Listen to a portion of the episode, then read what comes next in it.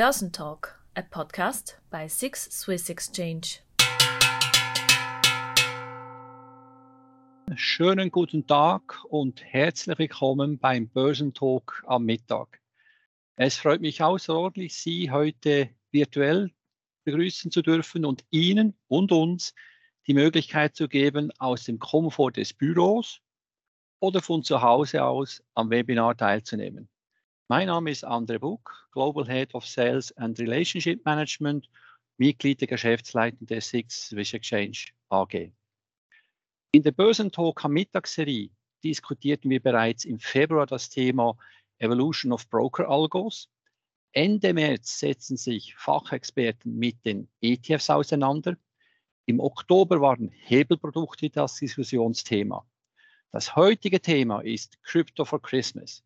Bewusst nicht Kryptowinter, aber dieser wohlgemeinte positive Touch scheint nicht gewirkt zu haben. Die Ereignisse der letzten Woche rund um FTX bewegen auch heute noch die Kryptowelt. Auch das Panel wird sich eingangs mit diesem aktuellen Thema auseinandersetzen. Es ist nun ziemlich genau ein Jahr her, als der Bitcoin als Proxy für alle Kryptowährungen seinen Höchststand von rund 65.000 Dollar erreichte. Die Kapitalisierung aller Kryptowährungen betrug über 3000 Milliarden US-Dollar. Nun, aktuell sind wir bei rund 845 Milliarden US-Dollar, eine deutliche Zäsur.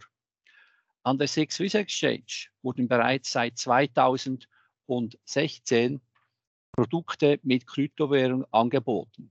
Aktuell sind es 287 äh, ETFs und Zertifikate, welche von 16 Anbietern Zugang zu 20 verschiedenen Kryptobasiswerten bieten.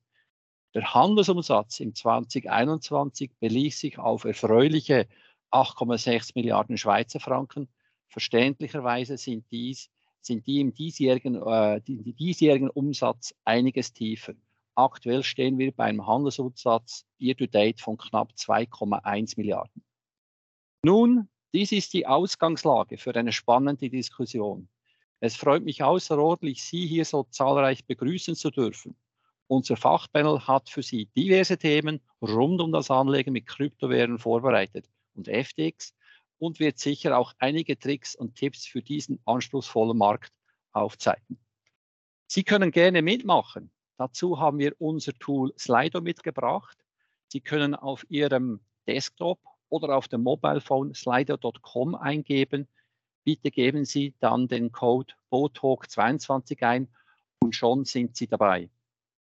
Ihre Fragen werden eingeblendet. Jede Frage kann auch geleicht werden, so rutscht sie in der Rangliste nach oben und hat beste Chancen, vom Panel zuerst beantwortet zu werden. Ich habe eine kleine Umfrage vorbereitet, um Sie gleich auf das Slido-Tool zu bringen. Es würde mich freuen, wenn Sie mitmachen könnten. Ähm, dann starten wir mal den Link. Ich hoffe, Sie sehen das in wenigen Augenblicken. Genau. Also wenn Sie jetzt auf dem Desktop oder Handy äh, slido.com eingeben, entsprechend können Sie hier den QR-Code äh, kopieren, dann kommen Sie direkt auf die Seite und auf die richtige Konferenz. Die Umfrage und La Frage lautet wie, äh, wie folgt. Ich investiere regelmäßig in Kryptoprodukte wie ETFs und zur Auswahl stehen, ja, ich bin ständig am Traden, nein, äh, ab und zu. Ah, es funktioniert ja schon sehr gut. Da wird ja schon heftig geantwortet. Das freut mich natürlich. Lassen wir diese Umfragemoment noch laufen.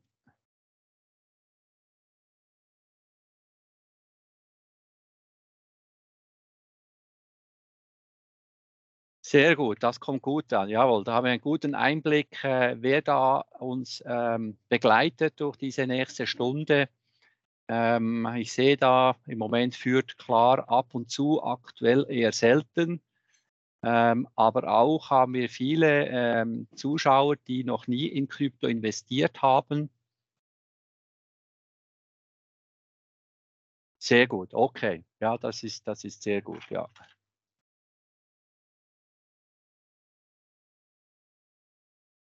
Gut, bevor wir nun beginnen möchten, ich Sie darauf hinweisen, dass dieses Webinar aufgezeichnet wird und anschließend auf unserer Webseite allen Interessierten zur Verfügung gestellt wird. Dies als Hinweis für Ihren Persönlichkeitsschutz.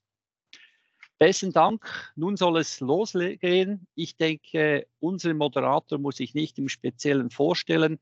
Er ist ein Entrepreneur erster Klasse, auch noch Mann erster Stunde, nicht nur in der Kryptobranche, aber da jetzt natürlich im Speziellen. Bitte, Rino Borini, the floor is yours. Ja, vielen Dank, André, für die Einführung und ähm, auch von meiner Seite her herzlich willkommen zu diesem Event Crypto for Christmas. André hat es bereits erwähnt, dass ein frühzeitiges Weihnachtsgeschenk hat uns die FTX beschert. Milliardenverluste ähm, stehen da auf der, ja, im Schild und das ist sicher ein Thema, über das wir heute diskutieren wollen. Aber nicht nur das, vielleicht auch eben über die Learnings und natürlich auch, wohin die Reise gehen könnte. Ähm, es auch erwähnt, Sie können Fragen stellen, ähm, die dann, werden wir dann nach etwa 20, 30 Minuten dann integrieren. Ich möchte gerne an dieser Stelle nun meine Gäste vorstellen und bitte Sie auch, meine Gäste die Kamera einzustellen. Ladies first natürlich, Dina Meyer. Dina Meyer ist Managing Director bei 21 Shares.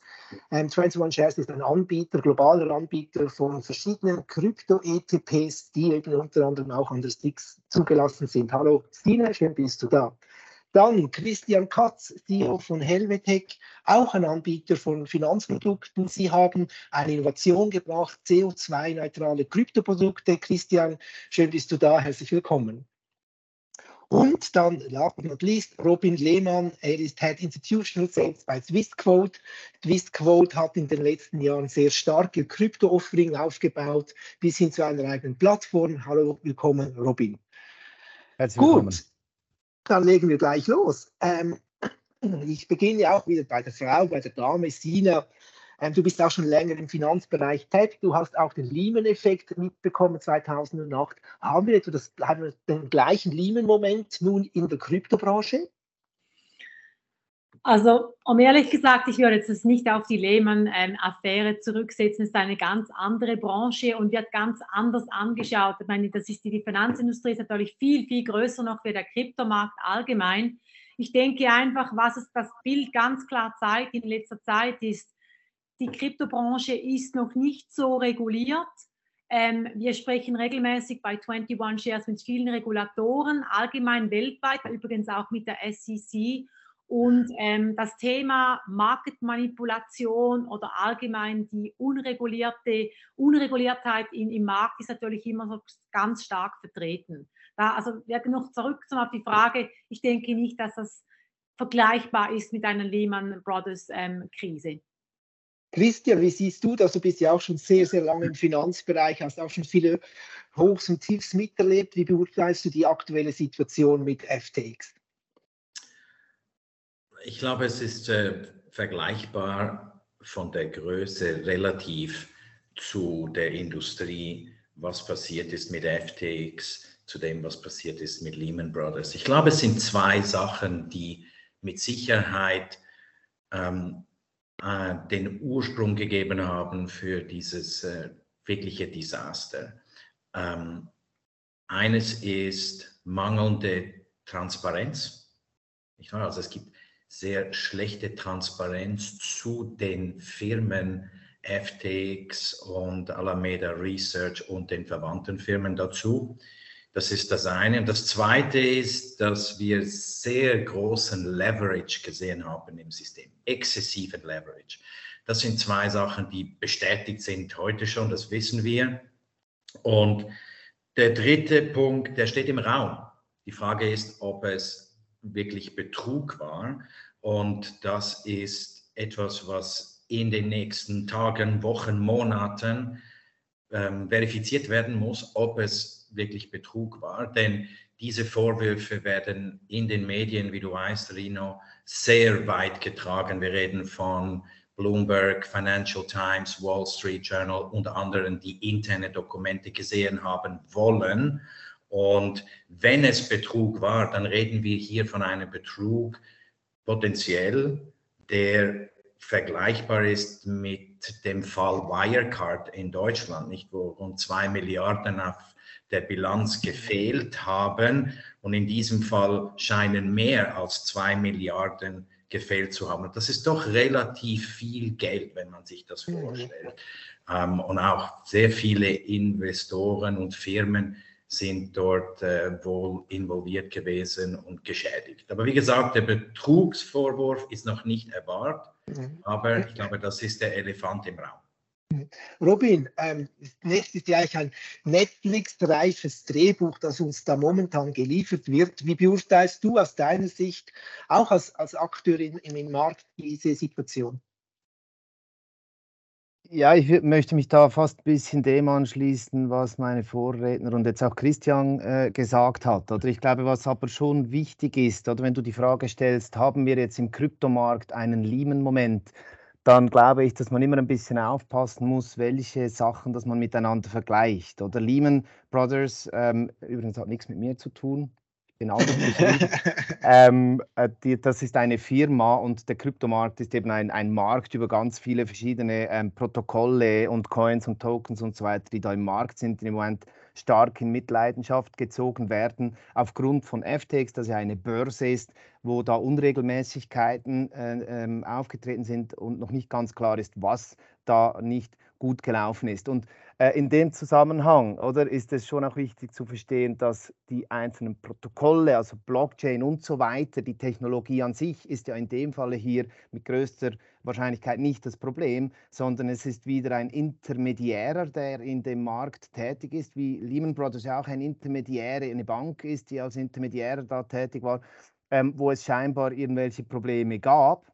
Ähm, und das ist ein Problem, dass man halt in der Finan ein gr grundsätzliches Setup Ding in der Finanzindustrie. Die Finanzindustrie beruht auf großen Teilen äh, in Vertrauen, dass man irgendwo Ver äh, Vermögen verwahrt oder handelt. Und dann hat man den Regulator, der reguliert diese Märkte, damit man eben mit weniger Vertrauen arbeiten muss. Ähm, und, und so können dann eben irgendwo Ungereimtheiten auftreten, die nicht per se mit einer Aktie oder mit einem Bitcoin oder mit einem Token oder äh, einem Vermögenswert im Zusammenhang stehen, sondern es ist eine, ein systemtechnisches Problem. Von daher würde ich sagen, von der Größe, ja, mag es irgendwo im Lehman-Bereich sein, aber von der Pr Problematik her ist es eher äh, eine Gegenpartei oder eine, ein Intermediär, der da ein Problem hat oder äh, ungenügenden Setup hat. Wie siehst du das, Sien? Ist es vielleicht auch sogar in Anführungszeichen gut gewesen, dass eben mit dem vielleicht auch viel Scam, es hat ja wirklich viel Scam, auch sehr viele komische Tokens, die überhaupt keinen Use Case dahinter stecken, dass vielleicht diese jetzt nun aus dem Markt gespült werden, dass eben das Fundament mit einer neuen Regulierung, neuen Regulierung vielleicht gestärkt nach, der, nach einer bestimmten Zeit rauskommen kann?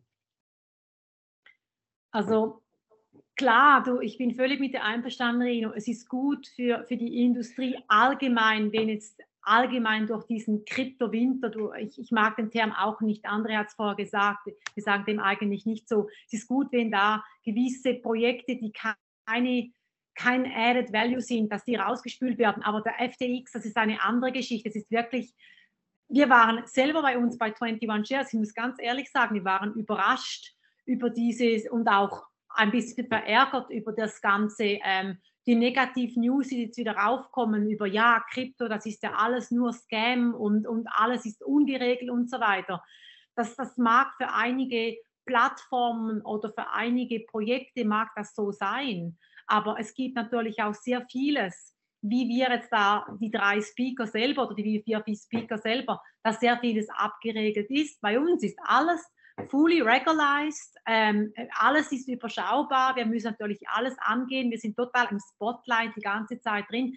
Auch beim Custody ist mit, mit dem Trust, Coinbase Trust und so weiter eine völlig sichere Sache. Es wird jetzt ein bisschen alles habe ich das Gefühl, wieder ins Negative gezogen. Ja, wir wussten ja immer, dass das Krypto negativ ist und das kann gar nicht gut sein und so weiter. Ich denke, wie du gesagt hast, es gibt Projekte, die sind sicher nicht gut oder die machen kein Added Value, aber es gibt sehr viele Projekte oder sehr viele Firmen, die auch sehr positiv sind. Mhm, absolut. Und was, was wäre eigentlich das Learning daraus, Christian? Weil die Anleger sind verunsichert, viele Anleger sind verunsichert. Was ist das Learning für die Industrie, aber letztlich auch für Investoren? Ich glaube, eine der besten Bücher, die geschrieben wurden über die letzten paar hundert Jahre in der Finanzindustrie, heißt uh, This Time It's Different. Um, ähm, von äh, Ken Rogoff und Carmen Reinhardt. Das ist ein Buch, das ich vielen Investorinnen und Investoren ans Herz legen würde. Es zeigt, wie Finanzkrisen kommen und wieder gehen und eben doch der Markt immer besser wird und für die Investoren und Investoren immer interessanter. Aber was wir lernen können aus dieser Krise jetzt im Kryptomarkt, die nicht unvergleichbar ist mit anderen, ist erstens, dass man sich mit Leverage wirklich zurückhalten muss. Das ist etwas, was immer wieder kommt. Das Zweite ist, man sollte Transparenz suchen. Das heißt, Investoren und Investoren sollten in Produkte investieren, die sie verstehen. Wie gesagt, wir, die hier da sind ähm, an diesem Call, wir produzieren ähm, Produkte, die in der Regel sehr also sicherlich für unsere Firma, die sind sehr transparent, eins zu eins besichert. Und das ist ein Learning. Und das Dritte ist, dass man sich diversifiziert. Und äh, unsere Firma hat zum Beispiel überhaupt keine Beziehung mit FTX gehabt. Und für solche, die es hatten oder haben, wie zum Beispiel Market Maker oder professionelle Händler, für die ist es auch wichtig, dass wenn sie sich mit Kryptobörsen engagieren, dass sie sich diversifizieren. Und ich glaube, das ist etwas, was für alle gilt. Und das ist eine der Grundweisheiten in der Finanzindustrie, die eben wieder in auch so jungen Märkten wie jetzt oder mit sehr jungen Unternehmen wie FTX leider schmerzhaft zum Tragen kommen. Also darum, ich weiß nicht, ob es eine gute Sache ist, dass es passiert ist. Ich glaube, das wäre etwas falsch, wenn wir das sagen würden, denn äh, sehr viele Leute werden Geld verlieren dabei. Aber es bringt uns zurück auf die Regeln des guten Investierens und es ist sicherlich so, dass die Industrie weitergehen wird, die digitalen Assets werden weiter wachsen, es wird mehr Innovation kommen und mehr sichere, gute und seriöse, transparente Anbieter werden am Markt tätig sein. Und ich glaube, das ist auch unsere Aufgabe, sicherlich uns bei Helvetech, aber ich denke auch bei meinen Kollegen. Es ist unsere Aufgabe, dass wir den Investorinnen und Investoren Lösungen geben, die eben genau das verhindern, was auf diesen unregulierten Märkten passiert ist. Absolut, das sehe ich auch so. Ich glaube, das Grundprinzip des Anlegens sollte man wieder stärken und fokussieren. Robin, denn da die Stimmung bei Swissquote? Ihr seid ja ein großer Anbieter im Kryptobereich, ihr habt trading-affine Kunden, ihr habt institutionelle Kunden. Ist jetzt da Panik ausgebrochen oder ähm, wie sieht, ist das Verhalten von den Kundinnen und Kunden bei euch? Nein, aber es ist schon so, eben diese Thematiken beschäftigen den Markt genauso wie unsere Kunden auch. Ich möchte hier noch vorwegnehmen, dass Swissquote äh, keine Exposure zu FTX hat oder zu FTX-nahen Firmen. Also wir sind dort auch völlig out of scope. Ähm, und das ist äh, ganz wichtig hier zu erwähnen. Es ist auch wichtig, dass wir das eben bei den Kunden jetzt erwähnen. Und das sind Gespräche, die bei uns größere Positionen halten oder die bei uns halt alle ihre Positionen halten. Ähm, und das kommt nicht von ungefähr, dass wir da kein Exposure haben. Das kommt eben daher, dass wenn wir, wir arbeiten mit Partnern zusammen im Markt äh, für Kryptowährungen auf verschiedenen Ebenen, sei es auf der Liquiditätsseite oder auch auf der Verwahrungsseite. Und da haben wir sehr genaue ähm, Anforderungen an die Due Diligence, an die Prüfung dieser Unternehmungen, bevor wir mit denen zusammenarbeiten. Nicht nur, weil wir das wollen, vor allem aber, weil wir das wollen. Wir wollen wissen, wie funktioniert die Technologie. Swissquote ist eine technologieaffine Bank, die erste Online-Bank der Schweiz ähm, und wollen wissen, wie sie da technologisch aufgesetzt sind, wie werden die geauditet, haben die äh, einen regulatorischen Setup. Äh, und das wird von der FIMA, wir als äh, äh FIMA lizenzierte Bank haben auch Anforderungen von der FIMA, die wir umsetzen müssen und deshalb da genau umsetzen. Unsere Kunden per se Ähm, also wir haben jetzt da keine massiven äh, Asset-Abflüsse äh, gesehen. Interessanterweise im Übrigen auch die Umfrage von André Buck zu Beginn hat ja gezeigt, dass die einen zwar weniger aktiv sind und so weiter und so fort, aber es war, glaube ich, 0% die Frage da, ähm, ob einer jetzt quasi gar nie mehr was macht. Und ich weiß nicht mehr, was die Frage war. Ähm, quasi nein, nicht mehr habe meine Finger verbrannt, das waren 0%. Und das ist auch das, was wir sehen. Also die Aktivitäten sind jetzt grundsätzlich über dieses Jahr ähm, stark zurückgegangen, beziehungsweise die Vermögen, Total Assets Under Management, die wir haben im Kryptobereich, sind etwa linear mit dem globalen Markt, also mit, dem, äh, mit der Marktkapitalisierung global zurückgegangen. Es wurde gesagt, wir waren bei 3000 Milliarden Marktkapitalisierung äh, gesamt und sind jetzt knapp noch bei einer äh, 1000 Milliarden oder knapp darunter, also minus 65 Prozent. Das ist das, was wir auf unseren Holdings in etwa auch sehen. Ähm, aber wir haben quasi absolut haben wir höhere Beträge. Also der, die ausstehenden Anzahl Bitcoins, ETH und so weiter, das ist höher als das noch früher war, jetzt einfach zu tieferen Niveaus. Also von daher haben wir keine Panik, die wir sehen würden bei unserer Kundschaft. Okay, vielleicht noch eine kurze Schlussfrage zum Thema FTX. Dann hast du, Sina, ähm, auch noch die Chance zu sagen, seid ihr betroffen gewesen von FTX? Also Christian nicht, Robin nicht. Ähm, wie sieht es bei 21 Shares aus? Nein, Touch Woods muss ich sagen, wir, wir waren auch nicht ähm, infected bei diesem. Was wirklich alle affected sind mit dem Ganzen, ist natürlich der Ruf von der Kryptobranche. Das darf man nicht unterschätzen. Weil eben, wie ich es am Anfang gesagt habe, ich kenne da einige Leute, die sagen, ja, Krypto, das ist nur Scam, das ist überhaupt nichts. Und die kommen natürlich jetzt wieder und sagen, wir haben es dir ja gesagt. Also vom Ruf her allgemein aber wo wir, ähm, wo wir eine Zusammenarbeit nicht direkt, aber wir haben ja Market Makers. Wir machen ja die, das Market Making bei uns nicht selber. Und die konnten eigentlich auch zu FTX gehen. Und der fällt ja jetzt weg. Also wir sind nicht direkt natürlich betroffen, absolut nicht. Und somit haben wir einfach gemerkt, dass allgemein im Markt, nicht nur bei uns, sondern allgemein ETPs, ein bisschen das Spread ein bisschen größer wird weil die Liquidität ist ein mhm. bisschen verschieden, oder? Also darum muss ich sagen, es ist nicht unsere Firma, die jetzt da ähm, direkt betroffen wird, es sind die ganze Branche im Prinzip, ist die Liquidität oder die Spreads ein bisschen höher. Das haben wir einfach festgestellt. Finde ich sehr interessant zu wissen, oder? Mhm. Gut, okay, lassen wir mal das Thema FDP auf der Seite. Vielleicht kommt da noch eine Frage von den Zuschauerinnen und Zuschauern. Bitte aktiv Fragen stellen, sonst gehen mir noch die Fragen aus. Nein, nein, keine Angst. Ähm, Okay, lassen wir uns über Krypto reden. Krypto war jetzt neben diesen Ausfällen auch 2022 nicht unbedingt so ein tolles Asset. Wir haben auch hohe Verluste erlebt. Das Narrativ oder die narrative Krisenschutz und Inflationshedge beim Bitcoin hat sich eigentlich als falsch erwiesen. Christian, stimmst du dem zu? Äh, ich glaube, teilweise kann man dem zustimmen. Das ursprüngliche, ursprüngliche Dokument zu Bitcoin von Satoshi Nakamoto, das ich jedem empfehlen würde zu lesen. Es sind nur rund zehn Seiten ähm, und es ist gratis verfügbar auf dem Internet. Ist tatsächlich ein äh, System auf der Blockchain, welches ein alternatives Zahlungssystem ermöglichen wollte, das nicht von Zentralbanken inflationsgetrieben sein würde. Deswegen gibt es auch nur eine bestimmte Anzahl Bitcoins, die jemals geschürft werden, nämlich 21 Millionen Stück. Und da sind wir schon bei rund 19 Millionen angelangt. Aber es hat sich erwiesen, dass die über die Jahre sind sehr viele Institutionen, also größere Investoren in diesen Markt.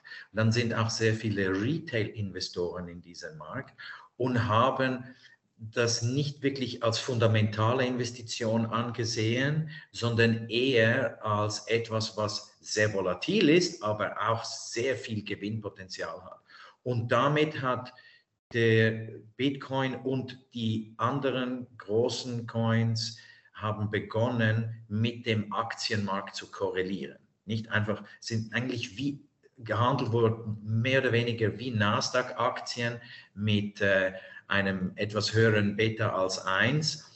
Und das heißt jetzt, dass diese Zinswende gekommen ist weltweit und die Aktienmärkte entsprechend reagieren, hat der unterliegende Kryptomarkt nicht wirklich fundamental reagiert als Inflationsschutz, was er wahrscheinlich langfristig wirklich ist.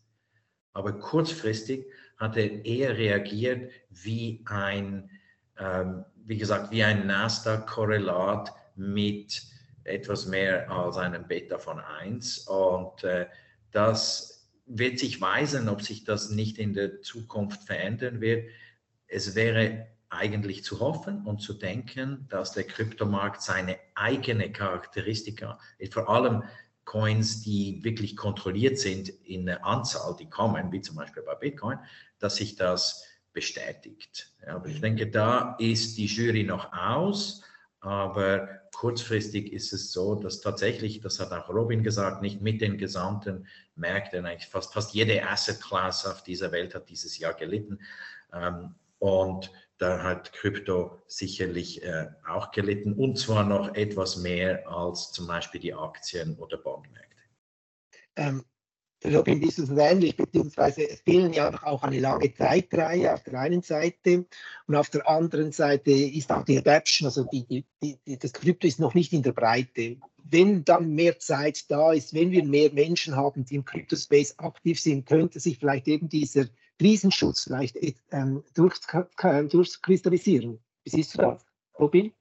Ja, also ich habe da gar nicht viel äh, anzufügen. Ich sehe das sehr ähnlich wie der Christian und glaube daran, wobei man auch da wieder ein, äh, ein bisschen unterscheiden muss, weil es eben auch verschiedene Anwendungsbeispiele gibt und es gibt verschiedene ähm, Tokens, die verschiedene äh, Bedürfnisse erfüllen oder verschiedene Anwendungen bieten. So glaube ich ehrlich gesagt auch, dass sich der Kryptomarkt zukünftig irgendwo teilweise auch wieder in die traditionellen Märkte eingliedern wird. Das habe ich schon ähm, schon mehrfach gesagt. Aber ich glaube, wir werden wieder Kryptos haben, die eben ein Aktien-like äh, äh, ähm, Token quasi ähm, darstellen, dass ein Beteiligungsrecht ist an einer Firma oder wir haben Bond-ähnliche Tokens oder wir haben eben äh, wie Bitcoin äh, Zahlungs- äh, ähm, Tokens, die irgendwo auf Wert, als Wertaufbewahrungsmittel dienen, die dann eher vielleicht ähnlich wie in Precious Metals sind, ohne dass sie eine, eine, einen Yield generieren. Aber und dann eben kommen wir in die Yield-Frage, dann haben wir die verschiedenen Protokolle mit Proof of äh, Work und Proof of Stake und bei den Proof of Stake Protokollen kann man wieder auch einen, einen Return generieren und so. Von daher glaube ich, es ist äh, definitiv so, dass die einen Coins eher in einen Inflationsschutz hineingehen, andere werden vielleicht eher wie, wie Tech-Aktien sich verhandeln oder eben wie Anleihen, Zinspapiere oder mhm. Wertrechte oder wie auch immer, oder? Das ist eigentlich mhm. äh, un, unlimitiert gut, was ich festgestellt habe, trotz Börsenbads oder Kryptobads oder Kryptowinter, trotz es auch diesen Ausfällen, wenn ich die Daten analysiere von Bitcoin-Adressen, die eine Balance höher als ein Bitcoin haben, sind die gestiegen in den letzten Monaten. Ähm, wie siehst du das, Cecina? Auf der einen Seite habt ihr sicher tiefe Assets under Management infolge des, der starken Kursrückgänge, aber habt ihr ja wahrscheinlich auch Inflows. Seht ihr das? Also, das heißt, das Interesse nach wie vor da ist, trotz einem schwierigen 2022?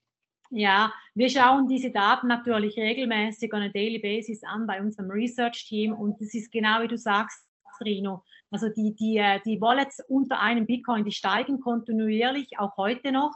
Und bei uns, bei der Firma, sehen wir das auch ganz genau bei 21 Shares. Wir hatten seit Anfangsjahr, glaube ich, 175 ähm, Millionen New Assets under Management. Das heißt jetzt, wie gesagt, wenn die Preise runtergehen, das hat nichts damit zu tun, dass die Preise steigen oder fliegen. Wirklich, die Net New Assets waren etwa 195 Millionen. Das ist positiv. Ähm, und ja, ähm, ich schließe mich da völlig an meinen Kollegen, was Sie vorher gesagt haben, allgemein übrigens mit dem, es ist äh, der, die, die, Krypto, die Kryptobranche ähm, ist, ist immer noch hier zu bleiben, denken wir natürlich, oder? Die Leute denken immer, eben, ich muss wieder wieder ein bisschen holen, ja, jetzt wird alles zusammenkrachen und so. Das denken wir nicht. Aber äh, wir, haben, wir haben bei uns immer noch, ähm, wir haben nicht viele Kunden, die ihre die ihre, ähm, die ihre Assets verkauft haben. Wir haben auch übrigens, was ich noch sagen muss, wir haben sofort reagiert bei allem, was da passiert ist letzte Woche und haben am gleichen Tag noch hatten wir einen Analyze Call gemacht mit unserem ganzen Network und Kunden, wo man sich einwählen konnte. Und was, es, also was der Keyway gewesen ist, was ich wirklich interessant fand, ist, wir hatten drei Stunden zum diesen Analyze Call vorbereiten und wir hatten etwa 190 Leute in drei Stunden, die sich dafür angemolden haben. Also das Interesse allgemein ist immer noch sehr, sehr hoch, trotz den tiefen Werten im Moment. Und eben allgemein muss ich vielleicht noch sagen, das Fundamentale von den Kryptos ging ja nicht weg. Das ist vielleicht jetzt nicht im Preis, in, in, in, respektiert sich nicht mit dem Preis, aber das Fundamentale allgemein ist ja nicht nichts anderes als vorher. Darum denken wir eigentlich immer langfristig hier bei allem. Und nun stellt sich für mich als Investor die Frage, wie kaufe ich Kryptos? Kaufe ich die direkt und habe dann die Verantwortung über meine Private Keys, was auch sehr anspruchsvoll ist, weil wenn ich diese sogenannten zwölf Wörter Seed Phrase verliere, dann, dann ist mein Kryptovermögen futsch. Gehe ich zu einem Anbieter wie Swissquote, wo vielleicht für mich das übernimmt, oder kaufe ich das elegant über einen ETP, weil das ist auch eine Frage, die reingekommen ist, warum ETP und nicht Direktinvestments? Nun, ähm, ich frage mal Christian, warum soll ich bei dir investieren, ein ETP, und bringe auch die Frage zu Robin und wieso nicht bei Robin, aber zuerst mal bei dir, Christian. Also es, es ist nicht falsch, bei Robin zu investieren. Ich mal vorweg schicken. Wir arbeiten auch mit Swissquote als Partner zusammen. Ähm, aber wenn man über einen ETP investiert, hat man eine Reihe von tollen Vorteilen, die es bei der Direktinvestition nicht gibt. Erstens ist es ein Wertpapier, das über die Börse gehandelt wird mit äh, mehrfachen Market Makers. Das ist ein Segment, das mehrfach Market Makers hat. Im Vergleich zum Beispiel bei strukturierten Produkten gibt es nur einen Market Maker. Das, hat, das hatten wir damals wirklich absichtlich so designt bei der Six, dass es mehrere Market Makers gibt. Was sie kaufen, wird für sie separat bei einer Verwahrstelle aufbewahrt. Das heißt, sie sind besichert. Äh, sie haben also immer den Durchgriff auf den Basiswert, den Sie kaufen. Das ist extrem wichtig. Und Sie haben sozusagen unlimitierte Liquidität über die Börse. Und diese ganzen Probleme, die wir vorher besprochen haben im Kontext dieser gescheiterten Kryptobörse FTX, diese haben sie alle gelöst über institutionelle Partner. Das heißt, sie haben eine Firma, die die Besicherung übernimmt. Sie haben ähm, Administratoren unabhängig die Bewertung der Wertpapiere machen. Sie haben also alles institutionell gelöst, können es aber als Privatinvestorin oder Privatinvestor genauso nützen, wie wenn sie eine super große Finanzfirma wären. Und diese Lösung ist etwas, was man in diesem Wertpapier bekommt und Deswegen kann man nicht nur Kryptowerte verbriefen über ein Exchange Traded Product, sondern auch andere Portfolios wie Aktienportfolios, Bonds, Funds. Ähm, und das ist etwas, was wir auch tun. Wir sind nicht nur eine Krypto-Verbriefungsplattform, sondern auch für andere Asset Classes. Und das ist ein Mehrwert, den Sie nicht selber replizieren können, indem Sie eigene Wallets halten, Private Keys aufschreiben, versuchen ihren Computer zu retten vor dem nächsten Crash. Ähm, das sind halt Sachen, die sie so gelöst haben. Und das ist ein wahnsinniger Vorteil, auch für professionelle und institutionelle Investoren. Nicht? Also zum Beispiel Pensionskassen, die auch in den Markt gehen werden später, profitieren davon, dass sie quasi diese ganze Besicherung haben, die Börsenkotierung und ähm, diese Partnerschaften, die genau das gewährleisten, was sie brauchen für ihre Endinvestoren, nämlich die Pensionskassenhalter. Okay, bevor ich auf Robin komme, möchte ich kurz zu Sina zurückgehen. Und Sina, ähm, wie weiß ich dann bei eurem ETP, dass die Keys sicher verwahrt sind, also dass ihr euren Job gut, über, gut macht? Weil das ist ja mein Risiko, ich habe ein Emittentenrisiko bei euch sozusagen. Also das, das Risiko ist eigentlich äh, mini, mini, muss ich sagen. Ist ja alles physisch abgesichert, 100 Prozent und wird dann im Cold Storage aufbewahrt bei Coinbase Trust, ist sogar noch versichert.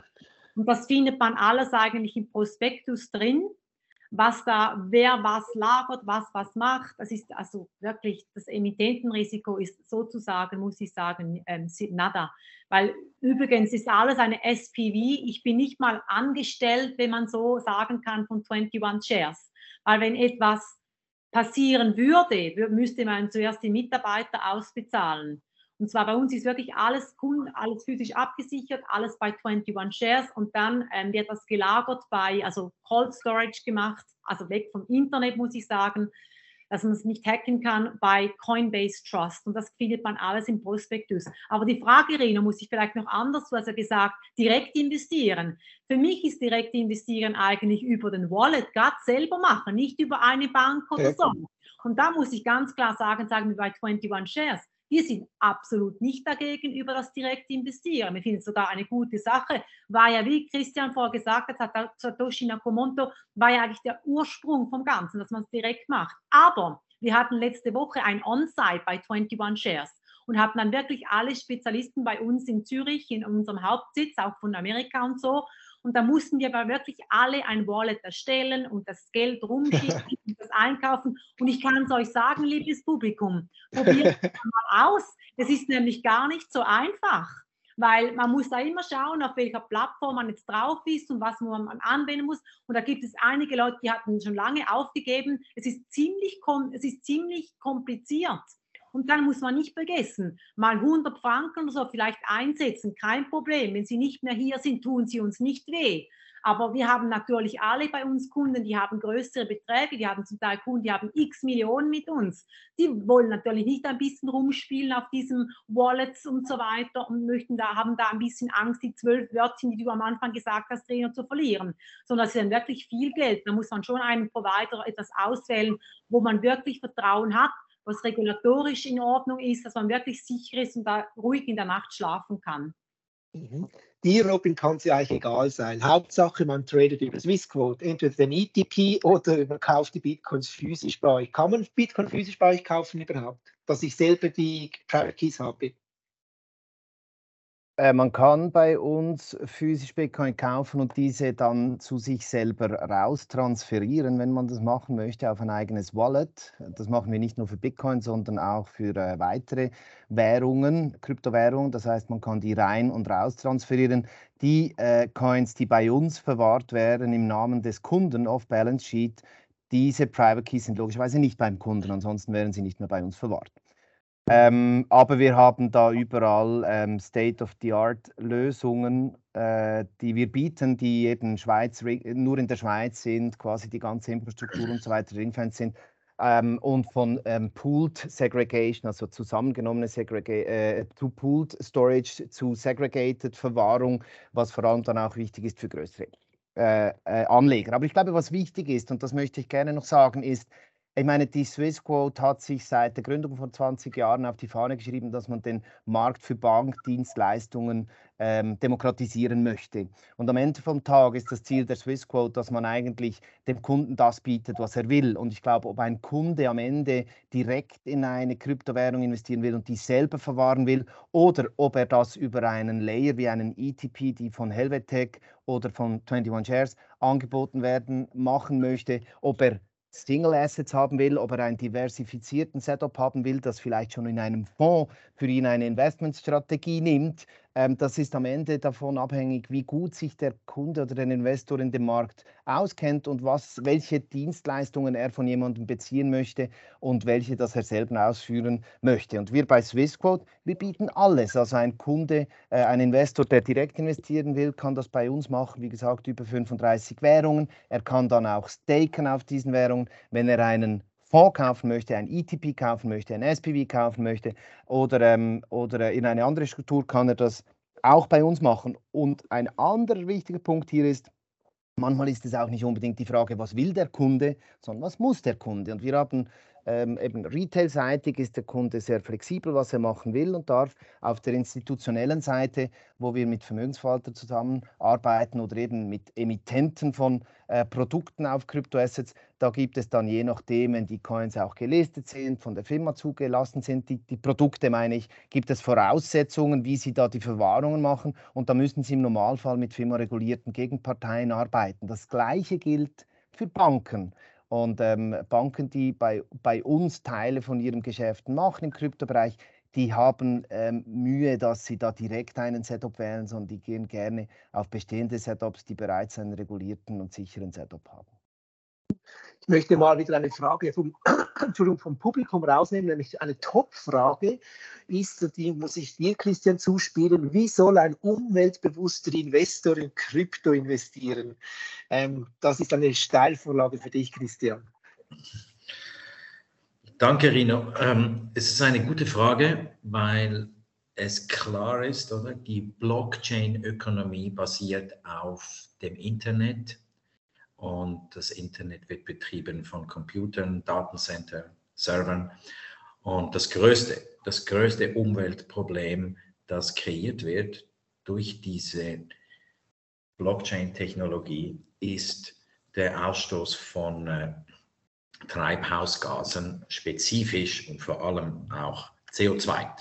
Und es kann nicht sein, dass wir alle hier glauben, dass die digitale Welt äh, sich vergrößert, verbreitet und noch mehr Einzug nimmt in unser Leben und gleichzeitig wir ignorieren, dass damit der Umwelteingriff ähm, umso größer wird. Und deswegen äh, haben wir entschieden, genau um diese Frage zu adressieren, diese zwei Megatrends, nicht? Das sind zwei Megatrends. Einerseits digitale Assets, andererseits die Klimaerwärmung und den Umweltschutz, äh, den wir wirklich noch besser in den Griff bekommen müssen um das zu kombinieren, also haben wir äh, CO2-neutrale Produkte äh, kreiert. Das heißt, für unsere Produkte werden äh, sowohl die Volumen als auch die Transaktionen, die das auslöst ähm, auf der Blockchain, werden kompensiert mit ESG-gerechten Projekten, die den, im entsprechenden Umfang das CO2 reduzieren, das über diese Transaktionen ausgelöst wird. Das heißt, wir wollen Investorinnen und Investoren eigentlich schon einen Schritt in die Zukunft. Wir sind relativ neu an dem Markt. Wir waren die Ersten an der Schweizer Börse, die das gemacht haben. Wir haben es mit der Universität Zürich gemacht. Und der, die Idee ist wirklich, dass die Investoren mit einem guten Gewissen investieren können und auch mit einem guten Gewissen schlafen können, weil sie wissen, dass sie nicht weiter zur äh, CO2 und Erderwärmung beitragen durch ihre Investitionen, sondern dass sie das neutral machen können. Das ist uns ein Anliegen und äh, wir sind überzeugt, dass das, äh, dass das noch äh, weiterkommen wird. Und ich, äh, ich glaube auch, wenn man schaut, äh, die Tendenzen, die man sieht in der Europäischen Union und jetzt dann auch in der Schweiz, oder dass man quasi Sustainable Finance Disclosure Regulation hat, dass man quasi immer mehr die ESG-Transparenz der Investoren abgefragt werden muss und auch entsprechend mit Produkten bedient werden muss, ist, glaube ich, äh, ist, es fast naheliegend, dass, äh, dass man das macht. Äh, wir machen das jetzt und wir sind froh, wenn andere sich auch ein Beispiel nehmen in der Zukunft und helfen, dass wir Finanzprodukte bringen können, offerieren können, die umweltverträglich sind. Darf ich vielleicht noch etwas reinschießen, Reno, was ähm, Gerne. Selbstverständlich. Also allgemein, ich würde das relativ kurz beantworten, die Frage, jetzt nicht so weit ausholen. Allgemein würde ich sagen, ähm, einfach Proof of Stake anstelle von Proof of Work ähm, ähm, Krypto-Assets nehmen. Das heißt, wenn man da zum Beispiel schaut, weil ich will jetzt nicht das groß erklären, da kann man wahrscheinlich selber nachschauen, sonst gibt es ein, ein Webinar nur über das schon wieder. Aber wenn man jetzt schaut, zum Beispiel, wo ähm, das Ethereum Network gewechselt hat von Proof of Work auf Proof of Proof of Stake, hat man etwa 99,9 Prozent weniger Energie. Wenn man das vergleicht mit Ländern, was wir bei 21 Shares überhaupt nicht gerne machen, aber einfach, dass man es sich vorstellen kann, wäre zum Beispiel vorher, als es noch Proof of Work war, war es etwa Finnland. Und jetzt mit Umstellung auf Proof of Stake wäre es ein kleines Dorf von Finnland. Also extrem großer Unterschied. Und darum haben wir gesagt, hat einfach Kryptoassets benutzen, die eher Proof of Stake sind wie Proof of Work. Ganz kurz mhm. beantwortet so. Okay, danke für diesen Input. Ich bleibe gerade bei dir, Sina. Ähm, eine beliebte Funktion oder eine beliebte Anwendung bei den Kryptos ist auch Staking, wo man sozusagen seine Kryptos deponiert und für das einen Yield bekommt. Ähm, machen wir das auch mit euren ETPs? Also wir haben ja 40 ETPs bei uns in fünf verschiedenen Währungen, relativ viel. Wir sind ja weltweit, glaube ich, der, der größte Anbieter mit verschiedenen Produkten. Wir haben bei uns ähm, zwei ETPs im Moment, die Staking ähm, nehmen. Das ist der Tesos und ich glaube, es ist der Solana, wenn ich nicht wenn ich sicher bin. Und sonst schauen wir natürlich immer mit uns, mit dem Research-Team oder allgemein bei uns, wir sind sehr nahe am Kunden dran, an der Front und schauen wirklich, was sind die Bedürfnisse und was braucht es noch. Ich weiß, dass Staking immer wieder mal gefragt wird von vielen Kunden oder Leuten um uns herum. Sehr viele verstehen aber gar nicht genau, was es überhaupt bedeutet. Sie schnappen das wahrscheinlich manchmal ein bisschen auch auf von den Medien, die sich weniger auskennen. Aber wie gesagt, wir sind, es kommt sicher noch mehr von unserer Seite danach mit den, mit den Staking ETPs. More to come. Ist das nicht aber auch gefährlich, jetzt gar wieder, wenn man zurückblickt, was mit FTX passiert ist, dass dann irgendwo die Kryptovermögen blockiert sind und dann fällt ein Partner aus, Robin? Ja, also ich glaube schon, dass das eben wieder relevant ist, dass man das Verständnis hat, oder? was auch Sina gesagt hat. Und wenn man da, es gibt äh, auch eben Kunden von uns, die haben ein sehr großes Verständnis für den Kryptomarkt, die sind, äh, die sind ähm, First Movers gewesen, auch Mitarbeiter von uns in dem Bereich. Und dann macht es Sinn, wenn man da selber agiert, glaube ich, weil die wahrscheinlich mehr Verständnis haben, vielleicht als viele größere Institutionen.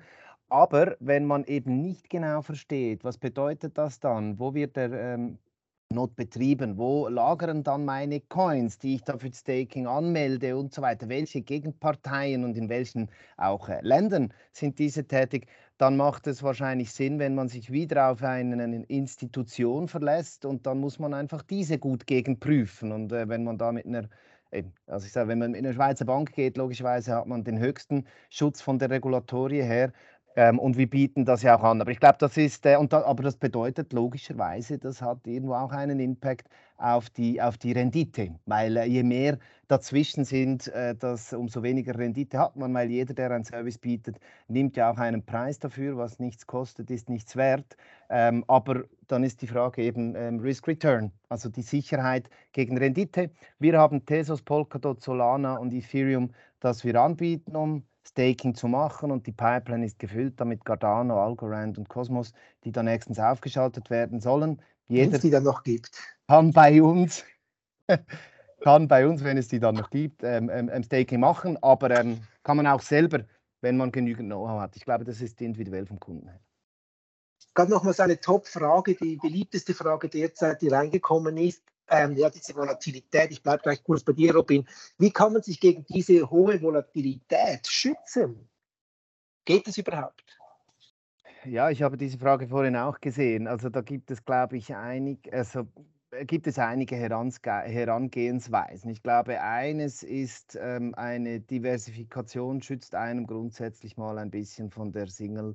Ähm, Volatilität, also der starken Schwankung eines Basiswertes. Wenn man das über mehrere Basiswerte sein Investment äh, investiert, dann hat man eine tiefere äh, Schwankung ähm, oder eine breiter abgestützte Schwankung. Wenn man das innerhalb von den Kryptoassets macht, macht das sicher Sinn. Und ich würde auch jedem oder eigentlich niemandem empfehlen, eine hundertprozentige Asset Allocation zu machen im Kryptobereich, sondern eben auch das wieder irgendwo diversifiziert haben über die verschiedenen anderen Anlageklassen. Und diese Diversifikation, obwohl wir dieses Jahr sowohl auf den Bondmärkten als auch in den Aktienmärkten als auch auf den Kryptomärkten, selbst die Precious Metals Märkte waren ja negativ, ähm, alles ein bisschen runterging, hat man trotzdem dann weniger Schwankungsbreite, als man das hat, wenn man nur ein Single Investment macht. Und daneben gibt es dann klassische Möglichkeiten, wo man eben auch über Short-Positionen äh, dort äh, gewisse, gewisse, gewisse Absicherungen machen kann.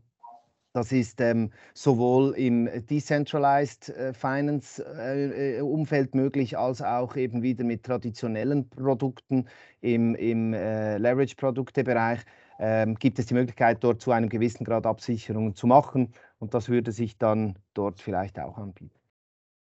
Gut, dann nehme ich nochmals eine Frage raus aus dem Entschuldigung, Publikum. darf ich noch etwas dazu sagen? Weil Sehr gerne, Sina. Du sagtest wieder, die Frauen sprechen nur immer. Also ich bin völlig mit Robin einverstanden, was er gesagt hat. Bei uns haben wir mehrere Sachen, die auch mit der Volatilität das Thema gut ansprechen. Äh, Zwei Produkte haben wir, die sind risk controlled mit beim Bitcoin und Ethereum und das andere ist auch ein Short. Wir haben weltweit die einzige Short-Produkte im Bitcoin-Ethereum-Bereich, wo man sich auch äh, ein bisschen hedgen kann. Und das ist natürlich auch super für die Volatilität im Moment. Wir sehen, das wird extrem viel benutzt im Moment. Äh, Und ich denke, sollte man, wenn man da interessiert ist, mal reinschauen. Es Also gibt ich würde auch sagen, Rino, äh, es ist interessant oder Volatilität, wie man sich dagegen schützen kann. Ich glaube, etwas, was man ähm, sich überlegen muss, Volatilität ist auch gut. Ja, also über die letzten Jahre war das eine der wenigen Asset Classes, die Volatilität hatte. Volatilität ist auch ähm, eine Chance. Uh, das ist mal das eine, dass man also Volatilität sich auch zunutze macht. Ähm, und das zweite ist vor allem jetzt für ähm, sagen wir private Investoren ist es interessant, sich gegen Volatilität zu schützen. Wenn man eine Investitionsposition aufbauen will, macht es bei einer volatilen Investition Sinn, dass Sie das über gestaffelt über eine bestimmte Zeit machen. Also zum Beispiel jede Woche oder jeden Monat den gleichen Betrag investieren, denn durch das wird der Einstiegspreis geglättet. Also auch wenn sich die Investition vielleicht zu Beginn schlecht entwickelt, haben Sie quasi immer tiefere Einstiegspreise, aber auch wenn sie sich sehr gut entwickelt, was bei einem volatilen äh, Aktivum passieren kann, dann sind Sie eigentlich schon früh dabei und gehen so rein. Also das ist eigentlich eine der besten äh, Möglichkeiten, so, so, so ein bisschen wie ein Sparplan. Interessanterweise Pensionskassen investieren auch so, weil sie einmal im Monat nämlich die Pensionskassengelder aus den Löhnen bekommen, ja, als langfristige Investoren, dass man das sich selber zu eigen macht. Ich glaube, das ist eine der besten Möglichkeiten, um von der Volatilität zu profitieren beim Investitionseinstieg. Ich bin voll bei dir, das mache ich zum Beispiel bei Bitcoin seit zwei Jahren. Du profitierst vom Dollar Cost Average, das wirklich funktioniert. Christian, Ja. ich möchte bei dir bleiben. Ich komme langsam zum Schluss. Ähm, verpassen die Banken den Kryptozug oder wird bald der Schalter umgelegt, dass die Banken in der Schweiz auch mehr aktiver werden im Kryptospace? Nach wie vor sind sehr zögerlich die Mehrheit der Schweizer Banken. Das ist richtig. Äh, Ich bin auch bei zwei Banken im Verwaltungsrat. Also ich glaube, ich bin relativ nahe dran bei dem Thema. Ähm, Es ist so, dass die Banken es nicht wirklich verpassen. Das glaube ich nicht. Es sind äh, gut 10 Prozent der Schweizer Banken äh, sind sehr aktiv in diesem Segment und fast alle Banken sind daran, ihren Kunden Möglichkeiten zu geben, entweder Crypto-Assets einzubringen als Vermögen, nicht sozusagen als Source of Wealth, wie man das sagt auf Englisch, oder aber ihren Kunden Möglichkeiten zu geben, zu investieren. Ich meine, über ETPs ist es sehr einfach, die sind an der Börse gehandelt, gibt einen Valorennummer, also ist kein Problem, aber auch andersweitig Zugang äh, zu geben. Aber Banken sind in der Regel, nicht alle Banken, aber die Banken sind in der Regel halt doch, äh, erstens sind sie stark reguliert und zweitens sind sie jetzt seit Jahren so ein bisschen gebremst worden von ihren eigenen Prozessen, dass sie nicht sehr schnell sind in der Anpassung. Also wenn Sie ein Banken-Software-System anpassen müssen, kann das sehr, sehr äh, lange dauern, äh, muss es fehlerfrei machen. Äh, es müssen die Organisationsreglemente angepasst werden und dann von der Firma bewilligt werden etc. Also es gibt doch größere Prozesse, die dabei äh, für die meisten Banken äh, in Bewegung gesetzt werden müssen. Aber ich bin überzeugt, also die Schweiz ist ein fantastischer Markt für digitale Assets, weil die traditionellen Assets in der Schweiz schon extrem gut funktionieren, extrem international zulässig sind. besten Standards haben, global interaktiv sind. Das schaffen wir auch bei den digitalen Assets. Die Banken sind dran. Sie sind nicht so schnell, aber die Richtung ist da und man weiß, dass der Regulator, die FINMA ist sehr clever auf diesem Gebiet. Die FINMA weiß, was sie tut. Sie, äh, die Politik weiß, was sie macht. Unsere Gesetzgebung äh, ist sehr progressiv. Also ich bin äh, überzeugt, dass die Banken dort die nötigen Schritte machen, wenn auch nicht vielleicht so schnell, wie alle das wollen, aber es kommt. Gut, ich hoffe doch dennoch, dass es ein bisschen schneller geht. Jetzt wünsche ich mir wünschen. Ähm, wir kommen zur Schlussrunde. Eine Frage, die ich euch gleich, gleich ähm, allen stellen möchte. Der Titel von diesem ähm, Webinar heißt Crypto for Christmas. Robin, was wünschst du dir für 2023 für die Kryptoindustrie?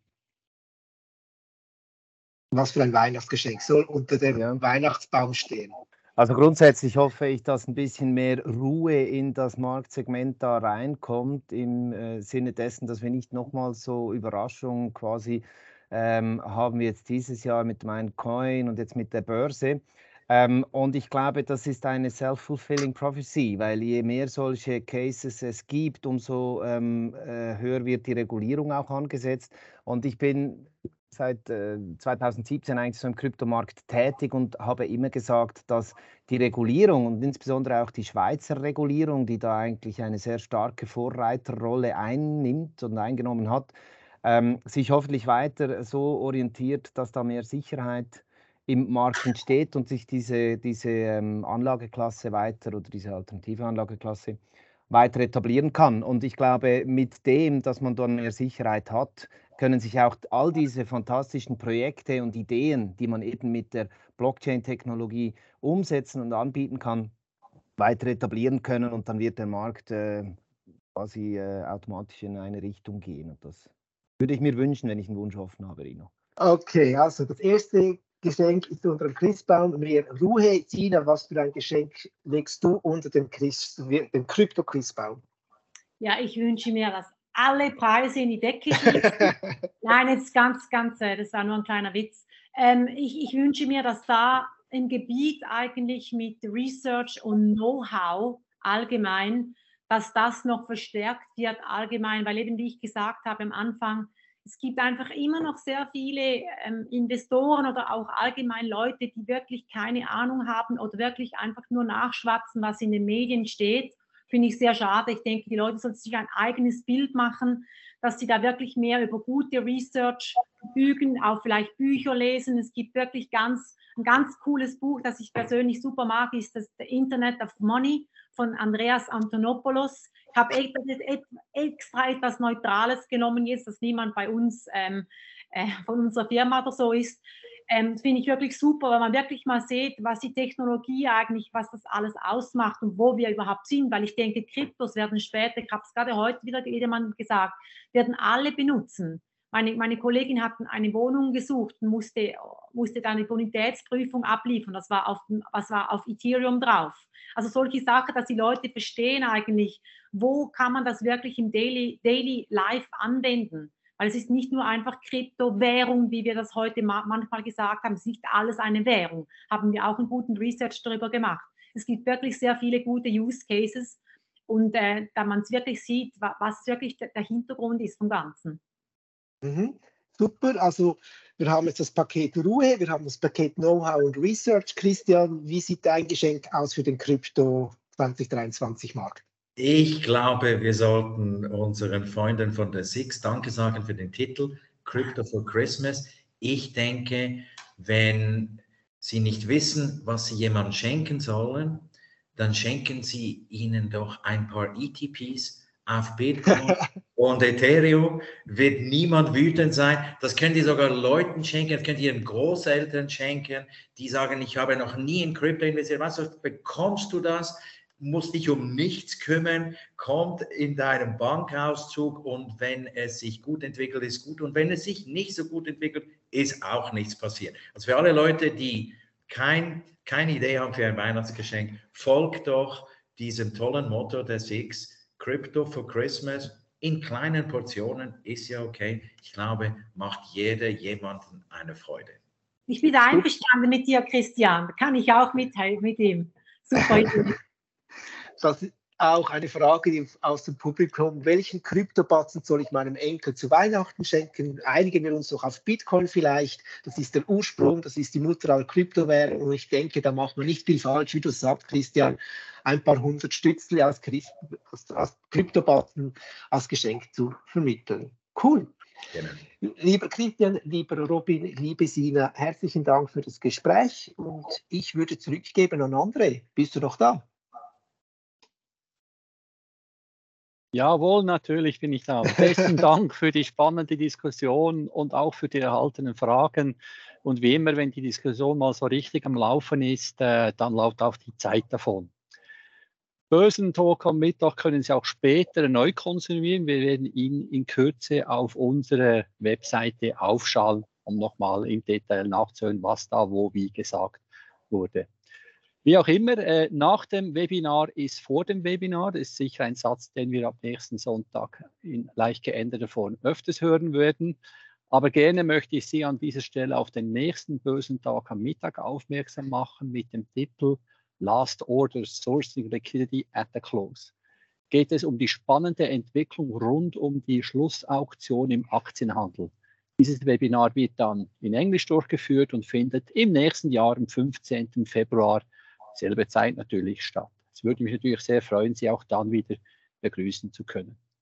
Nun möchte ich mich aber im Namen der Schweizer Börse recht herzlich bei euch Panelisten und Moderatorino für die wirklich unterhaltsame und auch wissensvermittelte Diskussion bedanken. Also besten Dank von meiner Seite äh, für diese äh, äh, sehr spannende Diskussion. Und natürlich auch Ihnen zu Hause oder im Büro vor dem Bildschirm. Ich hoffe, das Warten auf den Lunch hat sich äh, gelohnt. Besten Dank für Ihre Zeit und Vertrauen, dass Sie hier bei Crypto for Christmas reingeschaut haben.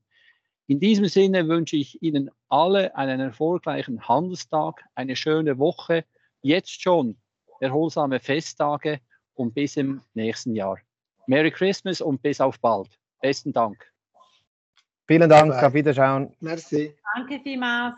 Merci.